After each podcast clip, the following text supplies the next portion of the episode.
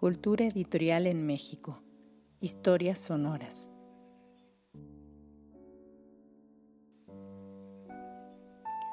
Cultura editorial en México. Historias sonoras es un proyecto académico concebido y coordinado por Marina Garone Gravier, investigadora del Instituto de Investigaciones Bibliográficas de la Universidad Nacional Autónoma de México y cuenta con la colaboración y asistencia de Gabriela Silva y Fernanda Sosa en la organización, lectura y edición de contenidos.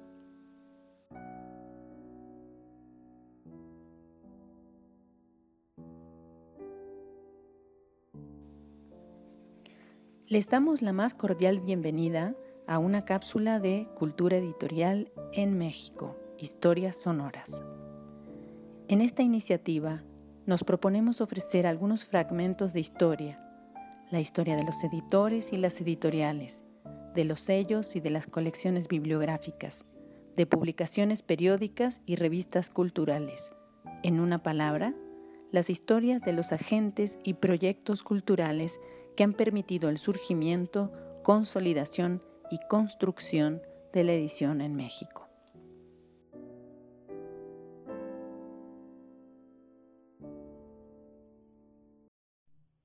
Panorama de la imprenta y edición literaria en Guadalajara durante el siglo XIX. Tercera parte. Editores y publicaciones en Guadalajara. El oficio de impresor tuvo distintas modalidades. Quien estaba al frente generalmente era el dueño o un administrador del taller, y en algunos casos se designaba un oficial o se contrataba un sirviente. No obstante, hubo dueños que fueron expertos impresores, como Mariano Valdés. En cambio, otros solo fueron inversionistas que, sin conocer el oficio, se aventuraron a la empresa de las publicaciones y a la venta de libros, como José Fructo Romero y su heredera y viuda, Petra Manjarres y Padilla. Cobra relevancia conocer quiénes fueron los propietarios de los talleres tipográficos durante el siglo, así como dónde se encontraban localizados y cuáles eran las publicaciones que imprimían. La ubicación es importante, dado que hasta nuestros días las imprentas están en el radio de acción iniciado por los antiguos impresores. En los albores del siglo XIX, en Guadalajara, destaca Mariano Valdés, el más antiguo de los impresores. Su taller de imprenta y tienda de libros data del año de 1793. En este taller trabajó Manuel Domínguez como componedor y administrador. A él se debe un registro de autores y obras realizado por mandato de su patrón. Los cambios de dueño se sucedieron a partir del año de 1808, pero el taller continuó ubicado en la calle de Santo Domingo. La empresa de Valdés pasó a manos de José Fructo Romero en 1808, convirtiéndose en más relevante y productiva. Probablemente esto se debió a la gran demanda que existía de publicar el ideario de las distintas corrientes políticas y a la efervescencia de este nuevo medio de comunicación. En el taller de Fructo Romero se imprimieron los primeros semanarios, entre ellos El Despertador Americano, El Telégrafo de Guadalajara y El Mentor de la Nueva Galicia los dos últimos defensores de la causa realista. Para el año de 1820 apareció como propietaria de la imprenta la viuda de José Fructo Romero. Es importante notar que desde el mismo taller, insurgentes y realistas lanzaban la ofensiva propagandista de sus respectivas ideologías. Así, con el pie de impentra de Petra Manjarres y Padilla, se imprime el nuevo pacto social propuesto a la nación española para su discusión en las Cortes de 1822 y 23. Don Urbano San Román y Gómez inició actividades con su taller en 1821. Esta imprenta destacó por sus publicaciones de carácter jurídico. En la lista de sus impresos se encuentra una traducción de aforismos contra la monarquía absoluta del historiador español Juan Antonio Llorente, así como escritos breves de jansenista Fray Servando Teresa de Mier. En 1824 se imprimió la Constitución Política del Estado Libre de Jalisco, que fue la primera carta magna del Estado.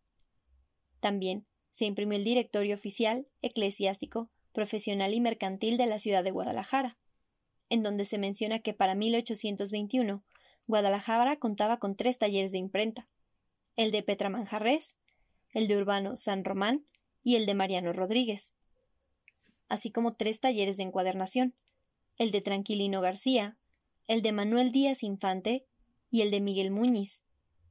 De lo que no cabe duda es que el modelo federal fue difundido por la imprenta de Urbano San Román, quien fuera calificado como el primer editor de Guadalajara y del federalismo. El taller tipográfico de Mariano Rodríguez funcionó a partir de 1820. Ahí se imprimió la Gaceta del Gobierno de Guadalajara. Las publicaciones de Rodríguez estaban impregnadas de la nueva idea de nación y abrieron espacios discursivos novedosos. Puesta al servicio de la primera experiencia del Imperio mexicano, exhibió de 1821 a 23 el título de imprenta imperial. Una característica del impresor Rodríguez fue que no cuestionó los principios tradicionales ni del Estado ni de la Iglesia. Contó también con el apoyo del gobierno que le encargó algunas publicaciones, además de imprimir libros escolares y obras de reconocido mérito. Por ejemplo, la de Thomas de Kempis en 1865, Imitación de Jesucristo meditada y el Catecismo de la Perseverancia de la Bategaume.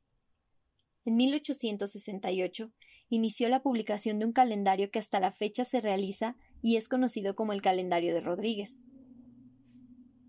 El heredero de Mariano Rodríguez, su hijo Dionisio, desde 1834, continuó con el taller ubicado en la zona centro de Guadalajara.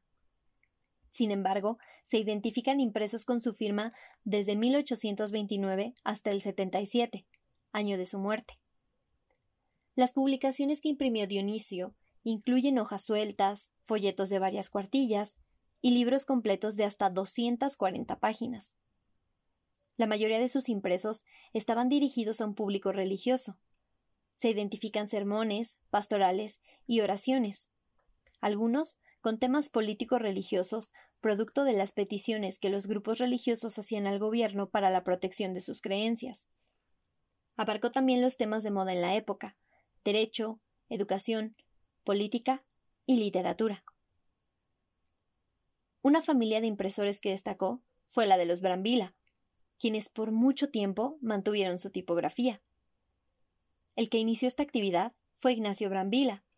Su trascendencia se debe a que en su taller se imprimió el periódico La Estrella Polar en 1822, pero, sobre todo, por ser el primero de los miembros de la familia que se dio a conocer en Guadalajara, logrando un notable prestigio con el paso del tiempo. Para 1827 encontramos a J. María Brambila.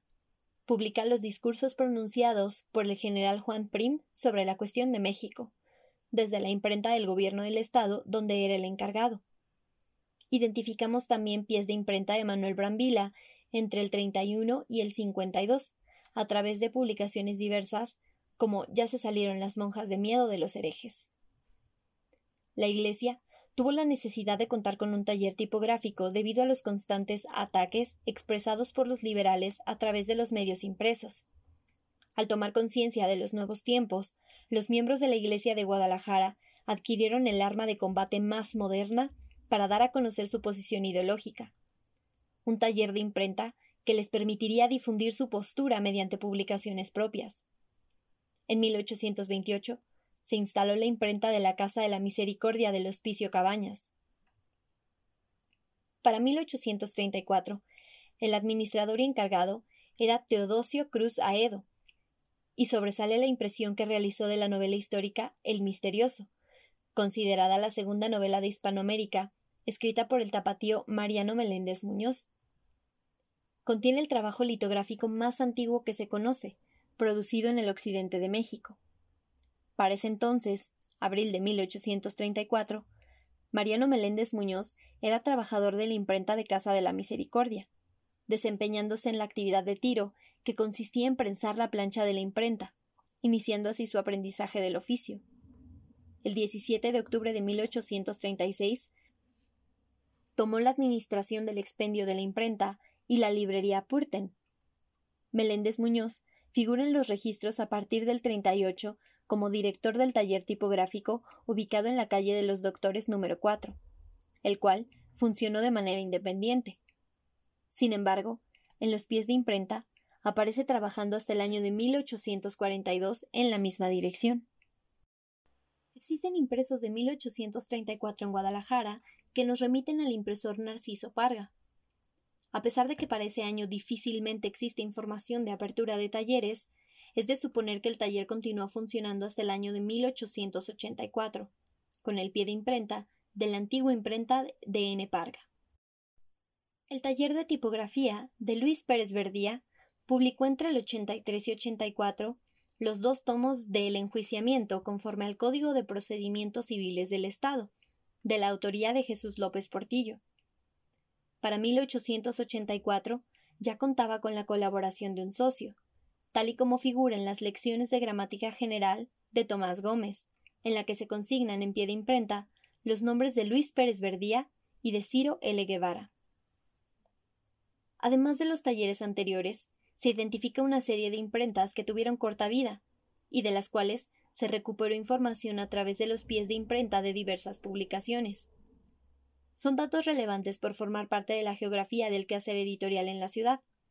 Por ello, a pesar de ser escasos, se consideran un aporte a la historia de la industria editorial. Vale la pena señalar que la participación de la mujer en torno a la producción editorial y literaria es significativa. Así, encontramos a Petra Manjarres y Padilla como impresora en las publicaciones producidas en su taller. Por otra parte, Esther Tapia de Castellanos, Isabriel Prieto de Landazuri y Refugio Barragán de Toscano figuran como escritoras activas tanto en la fundación de sociedades literarias como en la publicación de escritos en revistas y periódicos de la época. La efervescencia literaria amplió el panorama de las lectoras, quienes además de las publicaciones religiosas, ahora contaban con lecturas de distinta índole. Para ellas se fundó La Mariposa, dirigida al bello sexo, que constaba exclusivamente de poemas, y La Golondrina, semanario de señoritas, con temas de ciencia, literatura y amenidades. A finales de siglo se encuentra Petronila Parada y a Clemencia Valencia como editoras de La Encerrada y El Guerrillero, respectivamente a Sarah B. Howland como redactora de La Estrella de la Mañana y a Ausencia López Arce como responsable de El Mentor, en Lagos de Moreno, Jalisco.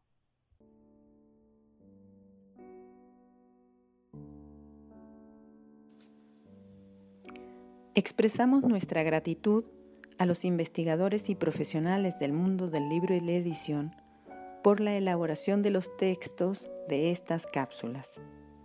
También agradecemos a la Secretaría de Cultura de México y a la Fundación para las Letras Mexicanas. Entre 2018 y 2019, ambas instituciones patrocinaron la iniciativa Cultura Editorial de la Literatura en México, CELITMEX, en la que participó activamente Jorge Mendoza. De aquella iniciativa deriva una parte de los contenidos empleados en este nuevo proyecto. Los invitamos a escuchar nuevas cápsulas de cultura editorial en México, historias sonoras. Gracias por su atención.